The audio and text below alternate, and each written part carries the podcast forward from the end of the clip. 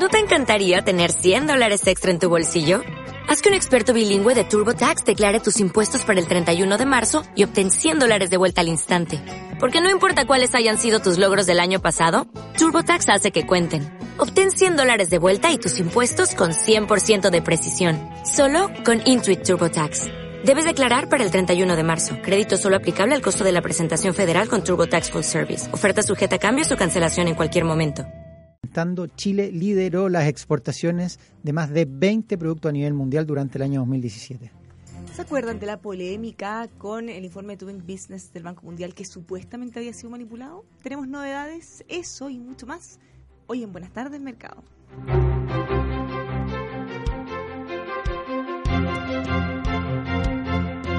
El análisis económico es presentado por Avanix, experiencias únicas, exclusivas y de calidad en servicios de mantención de limpieza de oficinas. Avanic.cl. Inglés para avanzar. Los mejores planes para que puedas aprender inglés a tu medida. Te observo. Central de monitoreo de cámaras de seguridad en tiempo real. Respaldo de electricidad e internet. Total autonomía para tu empresa y hogar. Teobservo.cl.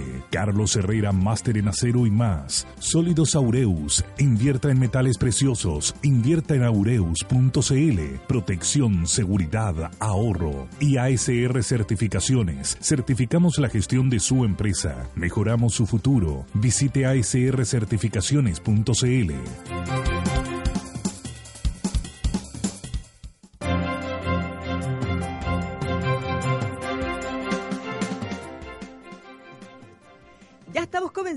Buenas tardes, mercado. Tal como podía escuchar, Tomás Flores, Alexis Oces, Bárbara Liceño, quien le habla. Y desde ya le pido aquí al control que nos ponga el canal de partido. Ubíquese. ¿Qué es esto? Ah, nuevamente, aquí al pie del cañón, mientras hay un partido que gran parte del mundo están viendo. Y esperemos que gane Inglaterra. Inglaterra-Croacia. Yo ya no voy a decir por qué le voy, porque ayer dije y perdieron. Así que mejor. ¿Y por qué en hoy día? Por Inglaterra. Mm, voy a decir Inglaterra. No, me, da lo mismo. Croacia sería entretenido que gane. No. Pero ya, ya dije ayer que gané Bélgica y perdieron, así que van a decir que soy yeta. Chuta. No, pero lo eres. Croacia, yo voy por Croacia hoy día. O sea, creo que empatan a uno, se van a penales y gana. Ahí está el partido 0-0. Muchas gracias. Cuatro minutos. Bueno, tenemos hartas novedades hoy día, pero partamos eh, por una cosa que nos tiene totalmente preocupados. Se está derrumbando el precio del cobre, esperamos que se mejorara. Pero la guerra comercial no solo eh, no se ha mantenido tal como estaba, sino que además Estados Unidos está anunciando que todavía van a agregar más aranceles especiales.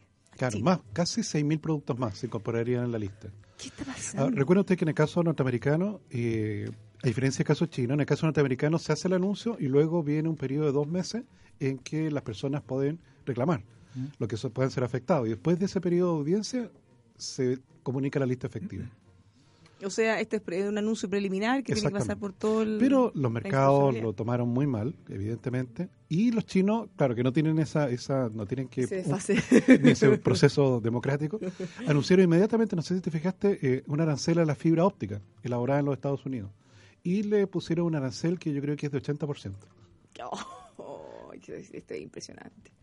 es que esto no solo, no como digo, no solo lo mantienen así, sino que además van metiéndole más ficha a la apuesta. Claro, siempre habitualmente esto va escalando. Efectivamente, la, la, en estas guerras comerciales no es inusual que esto, que esto ocurra. Eh, agregando y agregando productos al bloqueo hasta, tal como lo señalaron los chinos ayer, hasta una situación que puede eh, terminar con el comercio entre China y Estados Unidos. Claro, cuando tienes bloqueos de esa magnitud, finalmente se acaba el comercio entre los dos. Yo estaba viendo acá que, como se pueden imaginar, el principal socio comercial de China son los americanos. El 20% de lo que China exporta va hacia Estados Unidos.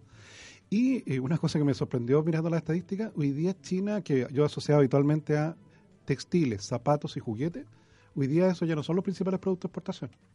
Hoy día son productos tecnológicos. Eh, por ejemplo, teléfonos. Tú sabes, Barra, que en teléfono exportan como 110 mil millones de dólares. ¿Quién a quién? China al mundo. Ah, China al mundo. Te que nosotros exportamos 90 mil millones, incluyendo cobre y todo, y ellos solo en teléfono exportan solo 110. En teléfono, más que todo lo que exportamos nosotros. Marcos de anteojos. Tú sabes que exportan marcos de anteojos 2.500 millones de dólares. Eso es como toda nuestra industria del vino. o sea, ellos están fabricando los marcos de anteojos para el planeta completo. El planeta completo.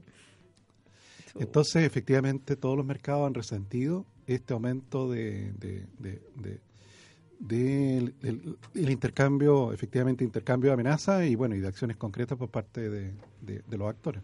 ¿Cuánto te da, Tomás, el, el destino de exportaciones de China a Estados Unidos? ¿20? 20%. Fíjate que al revés, el de Estados Unidos hacia China representa un 9,2%. Claro. No, claro, sí, sí. Si los chinos no les compran muchas cosas a los americanos. Por eso la balanza comercial está, está, deficitaria. superavitaria para China. Sí. Porque no le compran muchas cosas. Además que los autos chinos, que bueno, después vamos a ver cuánto han crecido la venta de autos aquí en Chile, que tomó la delantera los autos chinos. Efectivamente hay aranceles grandes para autos importados en China. Entonces los chinos ocupan autos hechos en China, no ocupan tantos Mm. autos importados. Oye, pero a mí, o sea, son, para ponerlo en monto, son 200 mil millones en productos que podrían poner aranceles, que es casi la mitad de lo que ellos tienen como, como, Como comercio. como comercio en, en Estados Unidos, por lo tanto es alto. Ahora, ¿China podría contraatacar con el mismo monto? No. Entonces aquí Donald Trump lo que está poniendo es su bazooka, la, una bazooka gigantesca, pero ¿sabes qué me pasa con esto? Que sigo pensando que el gran, gran perjudicado va a seguir siendo Estados Unidos. Y no se está dando Piensa tú- Donald Trump. Bueno, ¿o pero mira, piensa tú una cosa, si es simple, él le está poniendo aranceles a todos los productos importados de China, ¿cierto? Sí. Está tratando en esta propuesta de aumentar alrededor de un 10% los aranceles. Entonces, Estados Unidos, tú me dices que va a dejar de consumir los productos de China. No, los va a tener que consumir más caros. ¿Y cuánto? 10% más caro. Porque son partes, por ejemplo, las lavadoras. No es que la, no es que la lavadora completa, son partes dentro de una es lavadora, que- es que, partes ver, dentro de un teléfono. Eso es bueno especificarlo, Alexis, porque una cosa es el producto final, ya que puedan consumir en Estados Unidos hecho en China, y otra cosa es que la industria estadounidense tenga que utilizar piezas o partes de sus productos con artículos chinos. Entonces, eh, al final, claro, la misma moto probablemente Harley Davidson u otros productos van a terminar todos más caros si es que tienen que importar eh, Sí. Mm, eh, piezas o cosas de, Ahora, lo- esto podría tener un efecto. Ahora sí, yo creo, mira, yo, yo soy bien mesurado con esto todavía, aún así, con esta propuesta, porque esto no es algo desconocido, algo que ya había anunciado hace un mes atrás también, como represalia.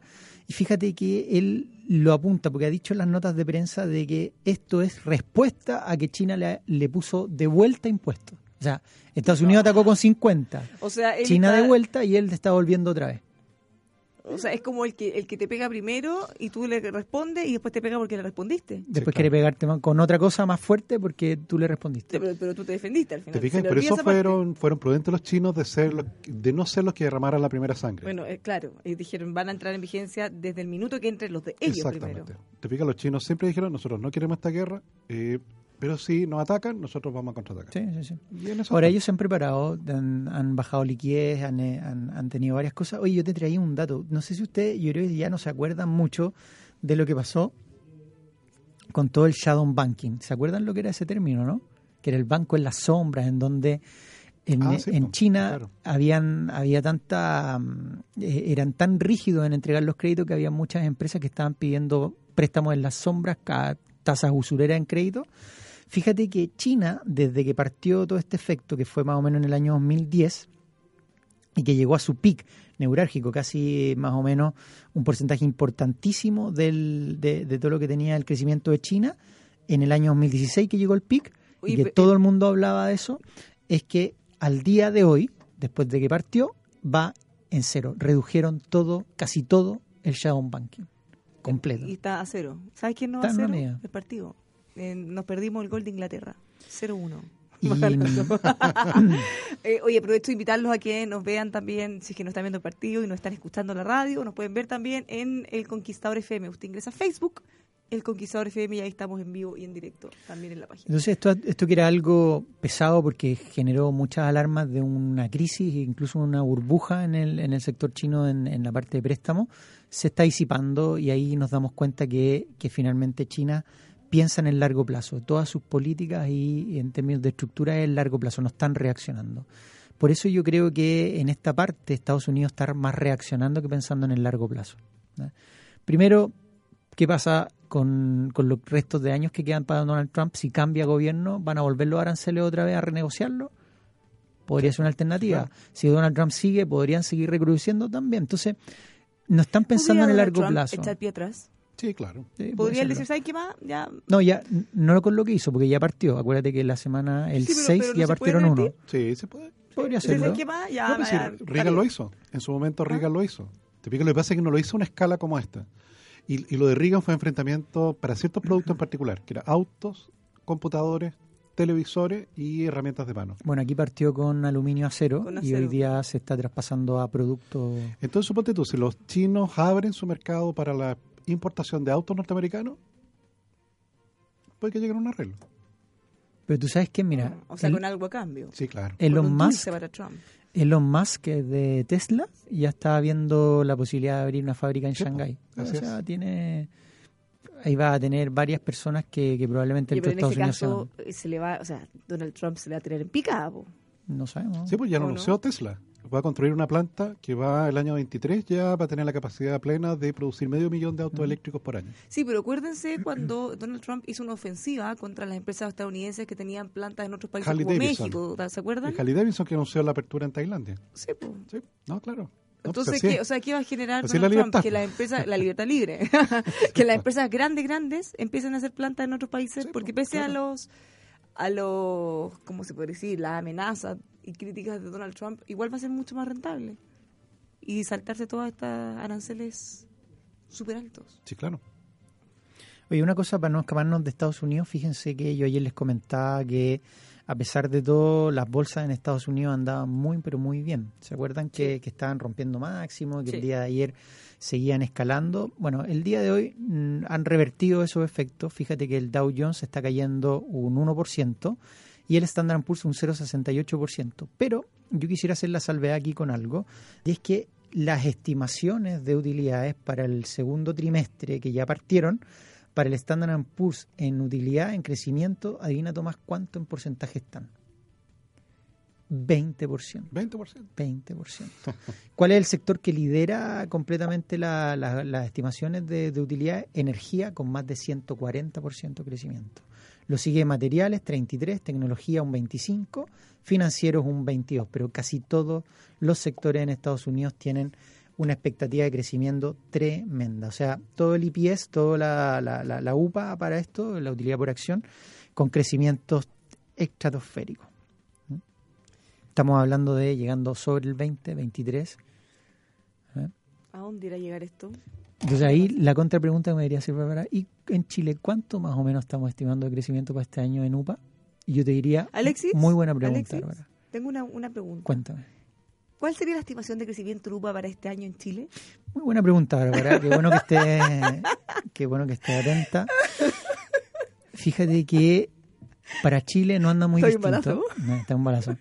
No, no está muy distinto. Para Chile, para este año, la, utilidad por acción, hay que tomar varias cosas, pero está en torno al 21% de crecimiento de UPA para este año. Pero hay que tener en consideración que tiene un efecto no recurrente muy grande. Por ejemplo, la- el vencimiento de licencia de Budweiser de CCU en Argentina, que tiene un monto de pago por la multa grande.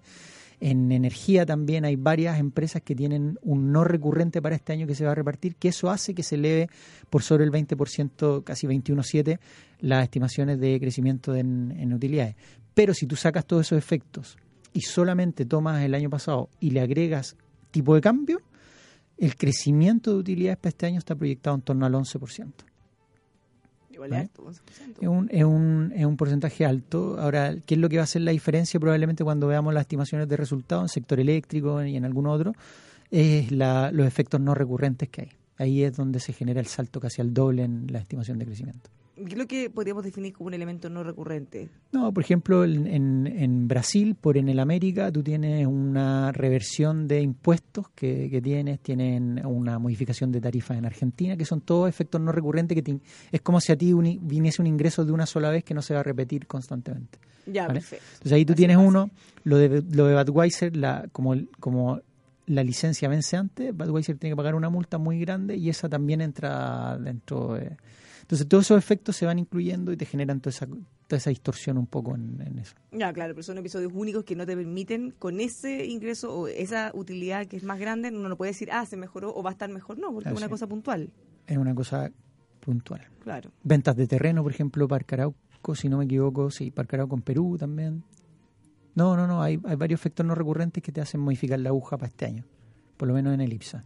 Por lo menos en IPSA. Ahora, si nosotros miramos también las proyecciones de crecimiento que eh, modificó Hacienda, lo habíamos comentado ayer, Rosana Costa, eh, flamante consejera del Banco Central. Distinguida consejera. Distinguida consejera. Y flamante consejera. Sí. ¿La tuvimos acá, Tomás, La también? hemos tenido varias veces, sí. Eh, nosotros la encontramos súper seca.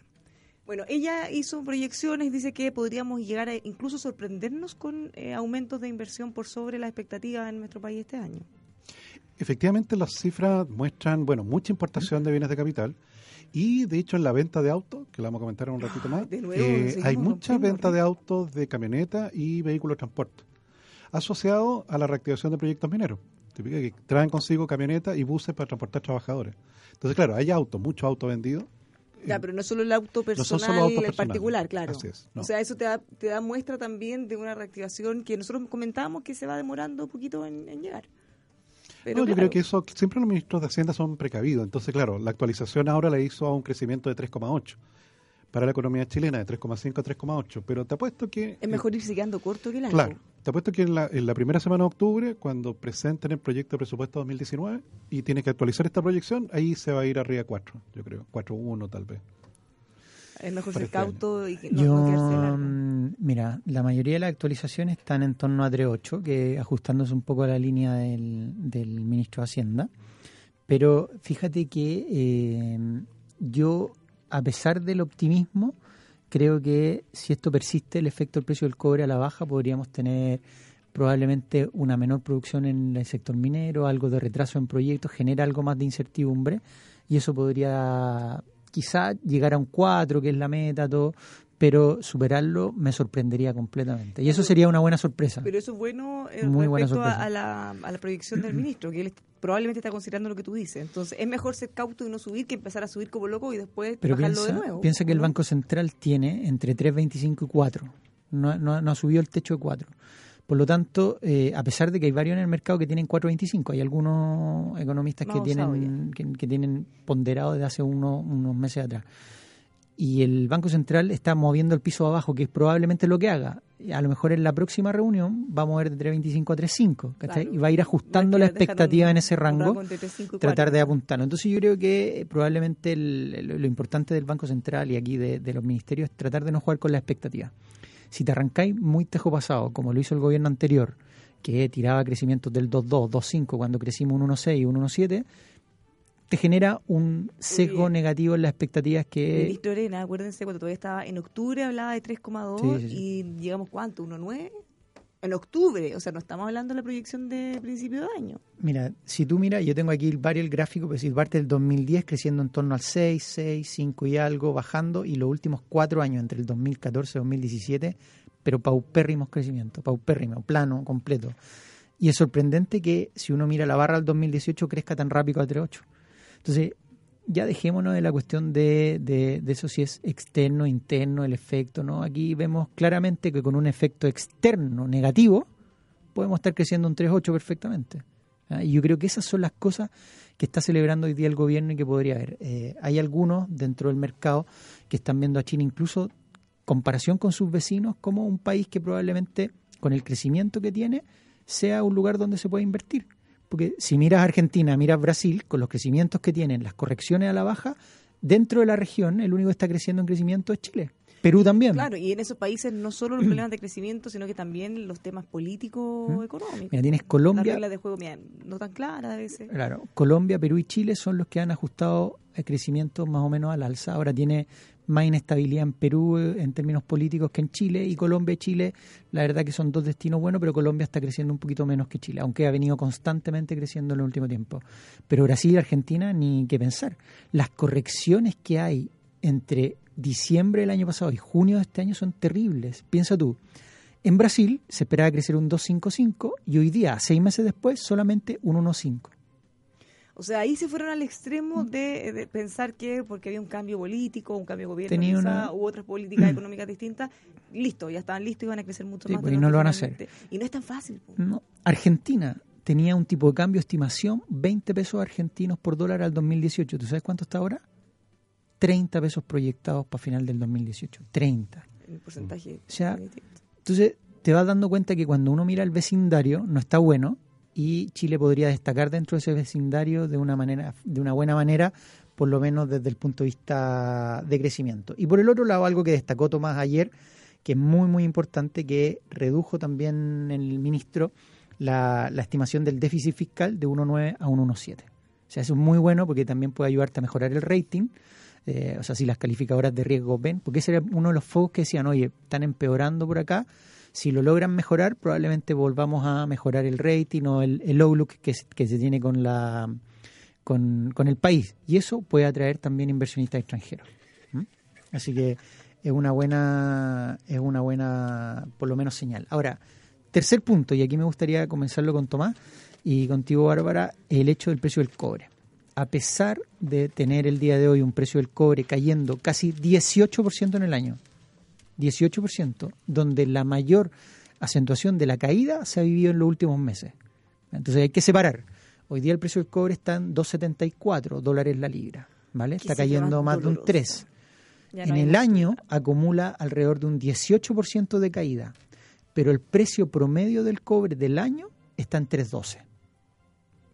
O sea, entonces no hay que prender la alarma y separemos las cosas. Precio promedio del cobre durante seis meses ya ha sido 3,12 mientras que solamente en el último mes en donde hemos visto escapar un precio del cobre muy a la baja. Por eso el ministro dice que probablemente esto sea más estacional y podríamos estar recuperando niveles más adelante.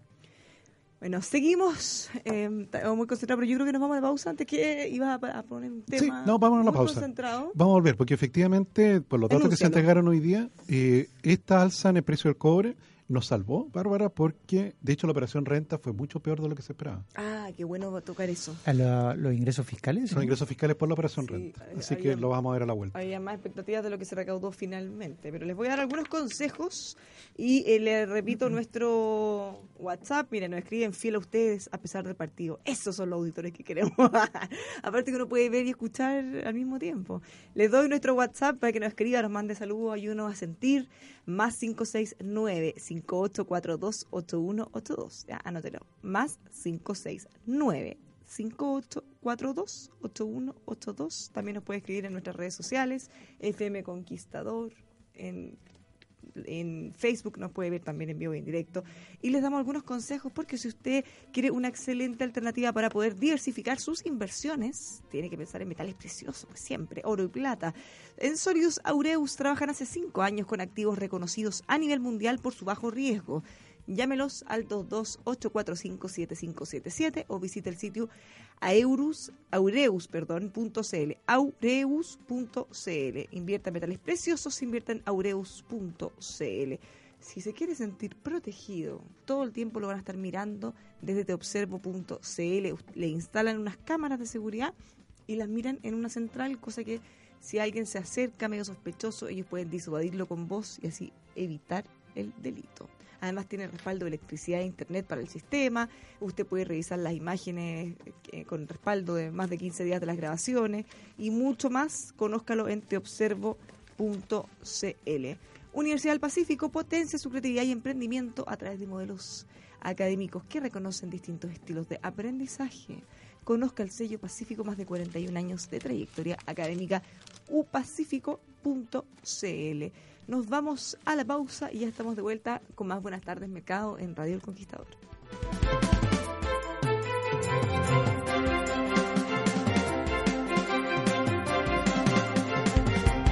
Estamos de vuelta, un buenas tardes mercado. Eh, estamos transmitiendo en medio del partido la semifinal del Mundial.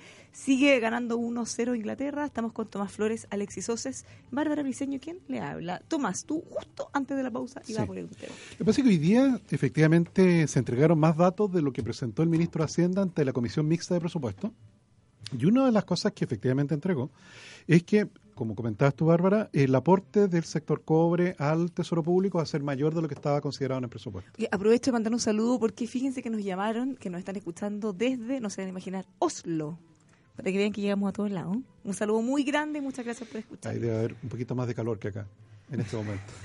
sí, seguramente. Y, Bárbara, pasó una cosa que yo creo que vale la pena comentar, que es la, eh, cerró la operación renta, Te fijas, la operación renta, para que los auditores comprendan, habitualmente la manera más ciudadana que uno lo percibe es cuando uno tiene que hacer una declaración, el impuesto al valor complementario, y algunos a partir de ello reciben devolución y otros tienen que pagar. Sin embargo, desde el punto de vista del dinero, esa es la parte más pequeña de los movimientos que se producen en esa operación. La parte más importante es la declaración de impuestos a las compañías en relación a cuánto dinero ganaron en el año anterior. ¿Y qué ocurrió? Efectivamente, una vez finalizada la operación renta, esto nos mostró de que en realidad las empresas del año pasado, todas las empresas de Chile, ganaron menos dinero de lo que estaba considerado en el presupuesto elaborado el año pasado. Es decir, el bajo crecimiento finalmente nos generó mucha menor recaudación de la que estaba proyectada, de la que calculó Eiseguirre cuando se estaba yendo. ¿Y tú sabes cuánto menos es? El error de estimación fue 1.290 millones de dólares. ¿1.200 millones de dólares? 1.290 millones de dólares de menor recaudación de impuesto a la renta debido a el bajo crecimiento, al, claro, a un menor crecimiento económico de, eh, de lo que estaba considerado. Entonces, claro, el, eh, de hecho, si tú sumas los aumentos de precio del cobre, suman una cifra parecida. O sea, más o menos como que alcanzamos a compensar. Por eso es que la reducción del déficit no es tanto, de 1,9 a 1,7% del PIB, porque en realidad fue casi una por otra. Impresionante. ¿Viste? No siempre subir los impuestos te genera mayor recaudación. No. Eso es algo que hemos discutido acá. ¿Te acuerdas que incluso a veces el bajarlo podría ayudar a recaudar mucho más? Sí, depende mucho de dónde esté la curva, en qué, en qué parte de la curva te encuentres de... Del AFER. Sí. Entonces, si está a la derecha de la curva del AFER, perfectamente podría un aumento de impuestos generar menor recaudación. En cambio, si la bajas para el lado izquierdo, no sé si los auditores se estarán imaginando la curva, pero es más o menos curva, tal cual, en donde eh, uno se va acercando mm, hasta recaudación y la tasa de impuestos. Claro, según el, el PIC, como la curva perfil, el, punto, óptimo. es la cantidad de impuestos que se cobran que a uno le permite a todo y, es en el fondo razonable y Hoy día uno, usaría eso como la de la OCDE, ¿no? No, claro, y, esto nace porque efectivamente la AFER se dio cuenta que si la tasa de impuesto es cero, recauda cero. Pero si la tasa de impuesto es 100, también recauda cero. Claro. Te fijas, de hecho me recuerdo un, un rey francés eh, hace unos 600 años atrás, muy complicado, muy complicado en el tesoro público, le puso un impuesto a las puertas que las casas tenían con salida a la calle. ¿Okay? Entonces iba el tesorero y veía cuántas puertas tú tenías y te cobraban el impuesto. Entonces quiso las personas, clausuraron las puertas y la gente salía por las ventanas. Obvio, obvio. Y por tanto recaudó cero el impuesto. ¿Te pico? Entonces, no, o el caso de Francia, con el impuestazo a los ricos del 75%, que se empezaron a ir todos. También termina ahí Claro, entonces con tasa, hay un punto en el cual, a partir de eh, del cual, si tú sigues subiendo la tasa de impuestos, efectivamente al final eh, ya sales para atrás. Y podrías incluso bajar la tasa de impuestos y recaudar más. Exacto. De hecho, a mí me tocó verlo. Tú sabes que en su momento los televisores, déjame recordar, eran los televisores a color, que eran una cosa muy, muy lujosa en, los años 80 todavía, eh, videograbadoras y eh, cámaras fotográficas tenían impuesto al lujo sobre tasa del IVA. Y me recuerdo en esa época con el ministro Vigi se decidió derogar eso. Y claro, se perdió la recaudación del impuesto específico, pero creció tanto la importación de esos productos que por IVA se recaudó mucho más. Recaudaste más. Y obviamente los que pudieron comprar esos productos no eran los más ricos, y los más ricos ya lo tenían. Pues, ya tenían cámara, ya tenían videograbadoras, ya tenían televisor a color fueron los otros, los que antes no podían tenerlo debido al alto precio y que lo pudieron tener. O sea, ahí terminaste con un win-win, porque más gente pudo tener acceso y más se recaudó. No, pero esa es la, esa es la parte interesante. Ahora, porque tú, desde los impuestos que nosotros tenemos, 25, que va a subir gradualmente a 27, eh, fíjate que el 25 está más o menos en promedio al de la OCDE, pero del anterior, porque al incluir a Estados Unidos bajando impuestos con Trump, se cae más o menos al 22 algo. Al 23, 22,9. 22,9. Exactamente. Entonces, o sea, te caes estamos por sobre y vamos a estar No, pero ahí tiene la influencia de Estados Unidos. Si Estados Unidos no lo hubiese hecho, hubiese quedado en 25, que era el que había antes de que hiciera toda esta propuesta de rebaja impuestos. Mm, pero que cuando suba 27 vamos a estar sobre. Oye, yo quisiera darle espacio a Tomás aquí para que se explaye completamente con esta noticia del Doing Business. Que me parece muy buena noticia. Estábamos indignados. Recapitulemos, contemos el contexto, Tomás. Claro, el Banco Mundial eh, todos los años, desde hace más de 15 años, elabora un reporte que se llama Facilidad para hacer negocio. Conocido como Doing Business. Haciendo negocio. Y en el cual te mide 10 eh, pilares en iniciando una empresa, eh, consiguiendo un crédito, conectándote a la energía eléctrica. ¿Te fijas? a las Claro. típicos, típicas cosas que uno tiene que tener cuando pone una fábrica. O sea, en fácil, fácil, empresa. uno puede mirar y decir, qué tan fácil es hacer un negocio en cada país y este era un ranking. Y bueno, efectivamente todos los países miran el ranking, porque evidentemente los inversionistas lo miran también. La gente busca efectivamente irse a países donde es más fácil hacer negocio. Y eh, bueno, ¿qué ocurrió? Eh, a principio de este año, el economista jefe del Banco Mundial, en una entrevista en el Wall Street Journal, denunció de que el Doing Business había sido manipulado, la metodología había sido manipulada para perjudicar a Chile.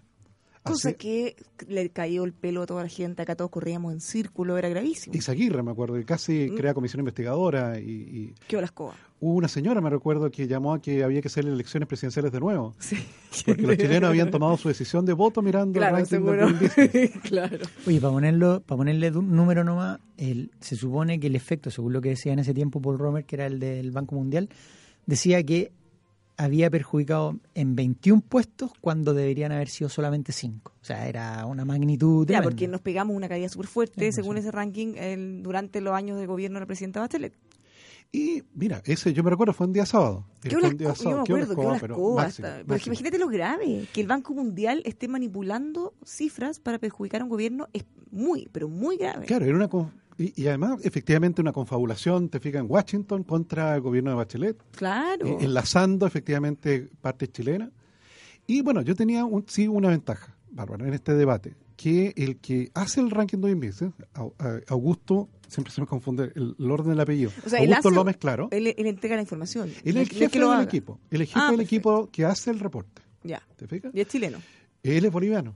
Ah, es boliviano, Y perdón. por mucho tiempo ha vivido en Washington, conociste. hoy día es un norteamericano. Él tiene su casa allí, va a jubilarse allá.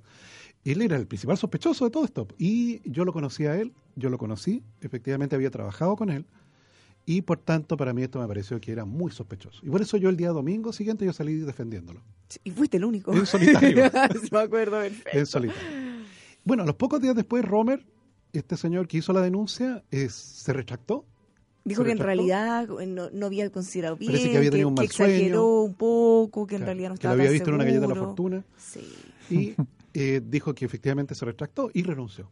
Sí, recordemos que eh, también desde el Banco Mundial hicieron un comunicado en donde la directora explicó que eh, hicieron una revisión completa de todos los indicadores y en realidad no había habido un error, que era una cosa muy mínima que podría no afectado. En realidad era una denuncia totalmente, ¿cómo podríamos decirlo? Una, una mentira, una falacia.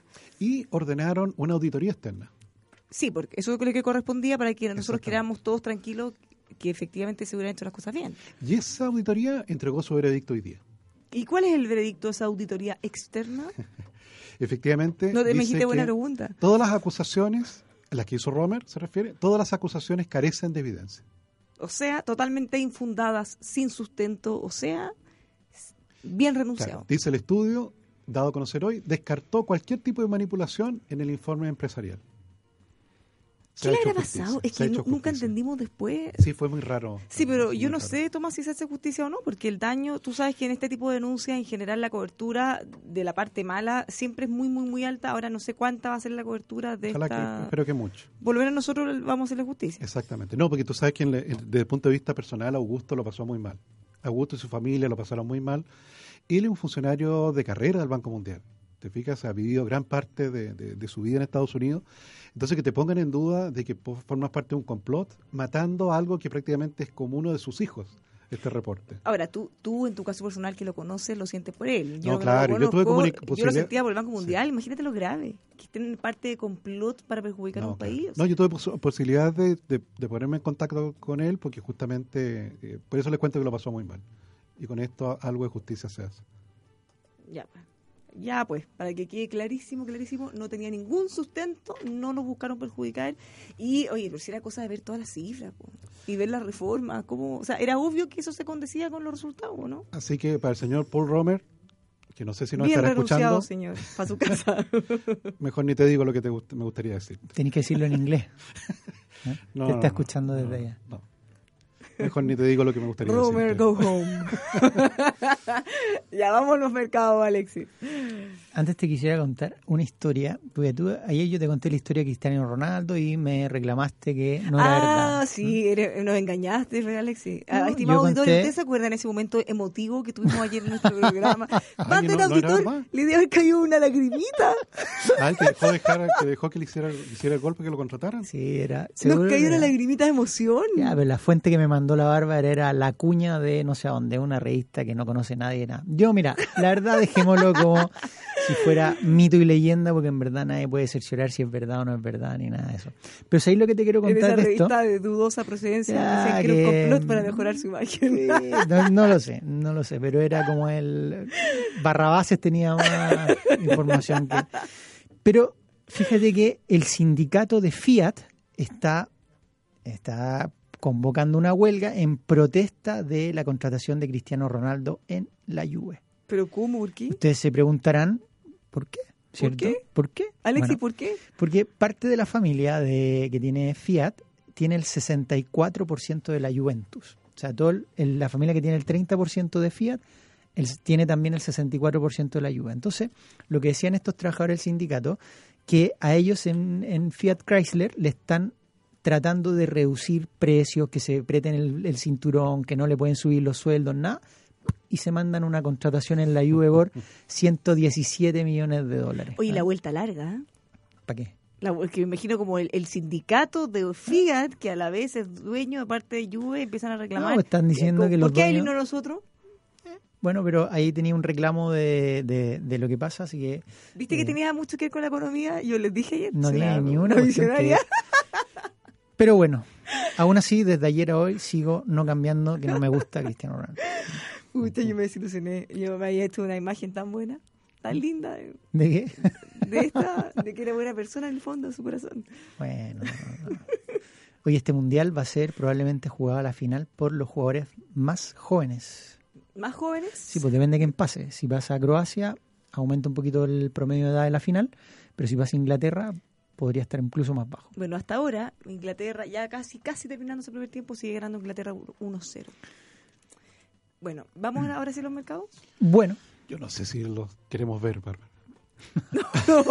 Están todos en rojo. No queremos. Están Están todos todos en rojo. Sí, mira, voy a partir por Estados Unidos, que está cayendo el Dow Jones casi un 1% el día de hoy. Mira, de hecho, mejoró. Desde que hablamos y mejoramos todo esto, nosotros mejoramos el ánimo económico. Ah, muy bien. Ahora cae solamente un 0,76%, mientras que el Standard Poor's cae un 0,61% el día de hoy. Dentro de los commodities, eh, déjame me voy al tiro los commodities. Tenemos, eh, voy acá, commodities. Voy a partir por el IPSA, mejor antes de los commodities que me cargue.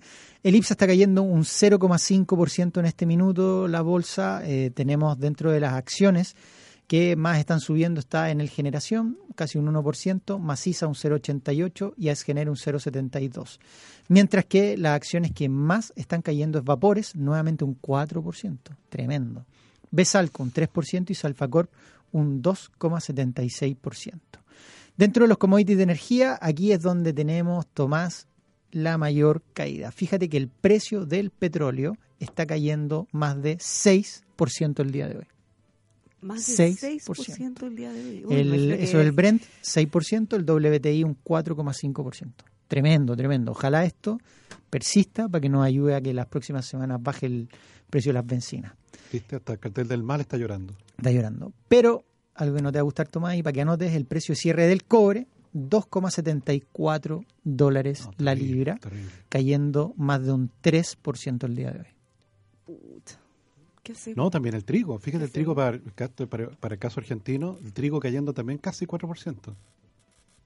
La soya cayendo casi 3%. O sea, esto Argentina, que claro, nosotros tenemos superávit en balanza comercial, pero Argentina que está hoy día eh, con déficit en balanza comercial, esto lo empeora, una caída como esta.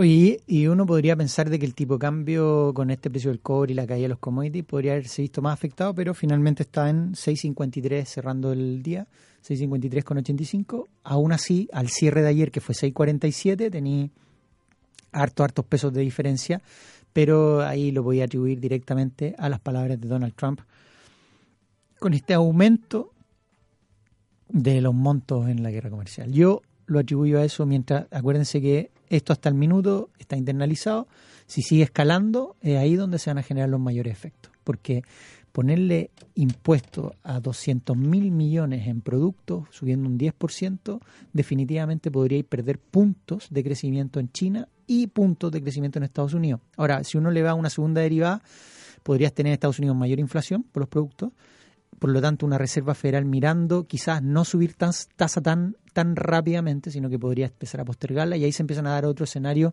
en la segunda derivada, pero tendríamos que verlo una vez que se oficialicen. Por ahora, ya mandó a consulta los, los productos y en septiembre deberíamos ya ver el efecto. Por el momento ya sabemos cuánto se demoran estos dos meses y lleno de incertidumbre. O sea, a mí se vienen meses. Viste, yo les dije que no había que ver los mercados. estábamos, estábamos de mejor humor antes, parece, Sí, ¿no? no, ya, pero malo. busquemos una buena noticia para que lo demos vuelta, Tomás. Así como lo ¿Las ventas de fútbol. Uy, ventas de auto. ¿Cuántas ventas de auto? ¿Hasta cuándo? A mí de verdad me sorprende que sigamos Se vendieron récords. 202 mil unidades, que- entre autos, camionetas, eh, Do- más de 200.000 unidades en un periodo de Primer semestre. primer semestre, son como un meses. poquito más de mil unidades por día. O sea, ahora en este reto que estamos hablando se, ya se han vendido un par de autos más. Exactamente. Ahora, más de 200.000. Y si eso tuviéramos que desglosarlo, Déjame ver. Es, eh, déjame ver. Porque la proyección para el año son 420 mil. Esa es la proyección para el año. Y déjame ver. En el caso, déjame ver. o sea, es como el doble, claro, más o menos el doble Sí. lo, que- lo mismo que Sí, se que vendió siempre ahora. después de. cu- ¿Cuál es el ah, mes? sí, pues, en julio, Julio, o septiembre. Septiembre empiezan los autos del próximo año. po. Exactamente. Ahí, Obvio. ahí es la venta. Entonces, a uno, eh, ahí tenéis dos factores. po. Uno es que eh, los autos que quedan todavía con las patentes 2017 empiezan a hacer, o sea, 2018 en este caso, empiezan a hacer descuentos. O bien la gente se espera un par de meses para que su auto sea 2019 y no 2018. Es una tontera eso. Yo prefiero comprar, por Con ejemplo, descuento. cuando compré mi auto, que fue en el 2013, yo lo compré el año anterior cuando ya eran los modelos en, justo en esa época. eso es que hacen descuento. Sí, sí, sí, y lo tengo, y Claro, fíjate, y el auto anda impecable. Así que para qué. Y te ahorráis, ¿sabéis cuánto te ahorráis? Por lo menos un 20-25% en el precio. Es harto. Tremendo. Muchísimo. Déjame ver, Bárbara. Las camionetas crecieron las ventas en 23% en el primer semestre. Esta cifra me gusta harto. Los porque- modelos comerciales, los furgones, Ya. furgones de trabajo, eh, 24%. Ya, Todo esto refleja un mayor dinamismo futuro. Sí, claro. En el vehículo de pasajeros, déjame ver, 15%. En, y en autos particulares, por así decirlo, en lo que más subieron son los que se llaman los SUV, Los sub. los ¿no? sub, que crecieron 37%. Son como, SUV. son como esas especies como de Jeep, ¿o no? Como, Como Jeep, camioneta, camioneta sí, claro. Jeep, claro. Sí. Yo tengo una. Tú tienes uno, sí. Sí, Pero claro. pero tú, Son muy sumaste, versátiles. tú sumaste la cifra del año pasado, en el fondo. Exactamente. Sí. Entonces, bueno, ¿por ¿qué explicaría esto según la, la industria? Esto se explicaría por, bueno, mejores expectativas económicas. Claro. ¿ok? Mejor expectativa económica, reactivación de proyectos de inversión, y ahí la demanda por camionetas y eso, Y furgones. y oferta de crédito, que sigue estando efectivamente la oferta de crédito muy atractiva. Yo te dije, dentro de la dentro del ámbito bursátil, ponte tú, lo que debiese andar mejor en términos económicos es la banca. Porque las tasas de crecimiento que tiene la banca, por elasticidad, debe estar un poquito más del 2. Entonces, si el Chile crece a un 4, vaya a tener las colocaciones creciendo a un 8 o un 9%. Y eso para el sector bancario es tremendo. En hipotecario, colocaciones de consumo y entre otras. Entonces, por eso, con un IPSA cayendo un 5 los primeros seis meses del año, todo el sector banco está rentando un 5%. Entonces, si uno quisiera poner ahí, por lo menos, ser más cuidadoso. Bueno, y les quiero dar otra buena noticia, ya que tiene que ver con la inversión ex- extranjera. A ver que subió mucho. eh, no solo mucho, sino que un crecimiento histórico en primer cuatrimestre, ya cosa que por supuesto tiene el gobierno eh, y a los economistas en general muy optimistas, eh, aplaudiendo esta alza de 655% que registró este flujo durante los cuatro primeros meses del ¿Cómo año. ven? estáis leyendo la inflación de Venezuela? No, no, ¿Cuál? no, 655%. Es que el año pasado cayó mucho. El año pasado la inversión extranjera directa cayó 48%. Sí.